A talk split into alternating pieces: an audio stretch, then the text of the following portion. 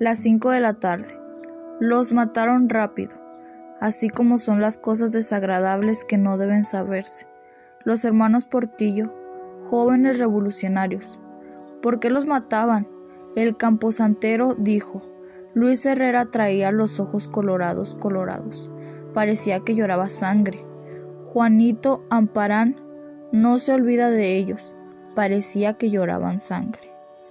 A los muchachos portillos los llevó al panteón Luis Herrera, una tarde tranquila, borrada en la historia de la revolución. Eran las cinco.